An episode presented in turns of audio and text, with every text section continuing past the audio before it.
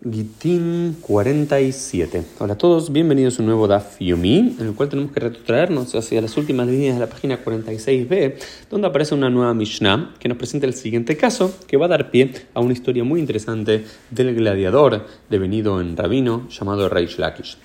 A mujer bet banav goim ein podimoto abal podimet abanim lachar mitata bien, dice. Aquel que se vende a sí mismo a los gentiles, no lo redimimos. Decir, si alguien se vende a sí mismo a un gentil, porque no sé, que por cualquier situación, eh, la comunidad judía restante no tiene la obligación de ir y redimirlo a una, persona que es tomada como cautiva o se lo secuestra o similar. Hay que redimirlo, tenemos la obligación de pedir un shubim, pero aquel que se vende a sí mismo a los, a los gentiles, no vamos a redimirlo para ese sentido. Porque lo hace él mismo. Ahora bien, a sus hijos sí se los puede redimir, porque qué culpa tienen de ser hijos de este hombre que decidió venderse a un gentil y se podrían asimilar o podría morir o lo que fuese, luego de la muerte del padre. Pero Rabasi dice, Dice, no, esta Gemara, esta misión es solamente en el caso, nos dice la Gemara, Rabasi, el hombre que lo hizo una vez, una segunda vez y una tercera vez. A la tercera vez no se lo vuelve a redimir. Pero toda persona puede ser, no sé, tiene un problema, no sé, eh, perdió plata y tomó un préstamo con los gentiles y no tiene forma de pagarlo, entonces tiene que venderse a sí mismo. Bueno, ese hombre se lo redime una vez, se lo redime una segunda vez. Ya la tercera vez, cuando se vuelve habitual, no se lo hace. Esto lleva ya a la página 47 a que nos, a que nos eh, cuenten la historia de un hombre llamado Reish Lakish, ¿sí? de Sabi Nafshe Ludai, que se vendió a sí mismo para los Ludai, para los, gladiadores romanos. ¿sí? Se vendió a sí mismo, ¿sí? ya no sé, por alguna, tenía una deuda económica o por el motivo quería ganar plata, se, se vendió a sí mismo para los gladiadores eh, romanos. ¿no? Eh, y él y lo único que se llevó, se llevó una pequeña bolsa con una piedra adentro. Y él sabía que iba a haber un momento donde iba a ser su último día ¿no? de vida como gladiador.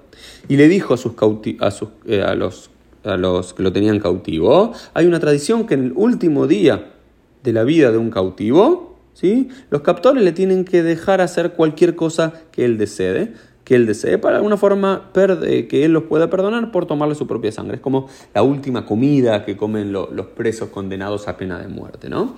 Entonces, en su último día de vida, cuando iba a ser eh, decretado eh, su propia muerte, le dijo, ellos le dijeron a él, ¿qué es lo que tú quieres hacer? Y él le dijo, yo quiero amarrarlos a todos ustedes, a, los, a ustedes que me tienen en cautiverio, y sentarlos Y los voy a golpear todos con esta pequeña bolsa que tengo, ¿sí? Y él los ató a todos, los sentó a todos, porque estaban cumpliendo su última voluntad, y con esa pequeña bolsa, pero al final no había una bolsa de moneditas o de tierra, sino que había una piedra fuerte, los fue golpeando a todos y los mató a todos, ¿sí? Y él se terminó escapando.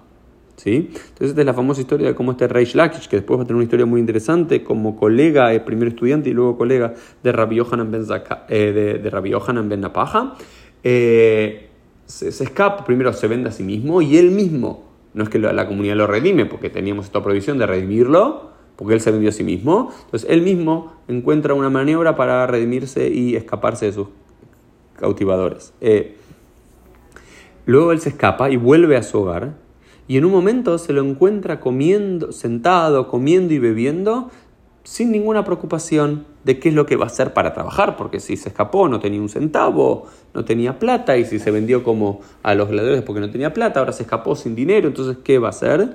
Eh, y un día se lo encontró su hija y le dijo, eh, ¿no querés algo para lo que puedas eh, sentarte? ¿No querés una almohada para estar más cómodo?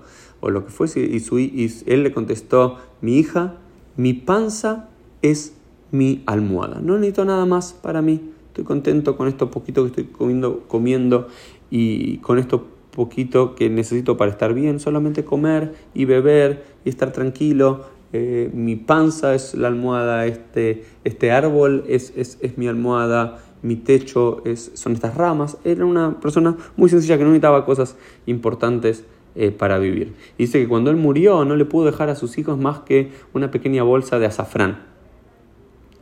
Pero aún así se dice sobre él mismo, Jerim Heilam. y le dejó a, a otros su fortuna. Se le asigna a él este Salmo 49.11. ¿Por qué? Porque él tenía, la, la tradición es que él tenía emuna en Dios que cada día le iba a dar eh, algo para comer, algo para beber y un lugar para dormir y no estaba preocupado por qué es lo que iba a pasar mañana, por lo cual no acumulaba riquezas. Otra lectura posible es que él se contentaba con poco y le dejaba las riquezas del mundo para que otros las disfruten y él estaba contento con pocas cosas. Esto fue un poco este gran personaje llamado Rey Shakir. Nos vemos Dios mediante en el día de mañana.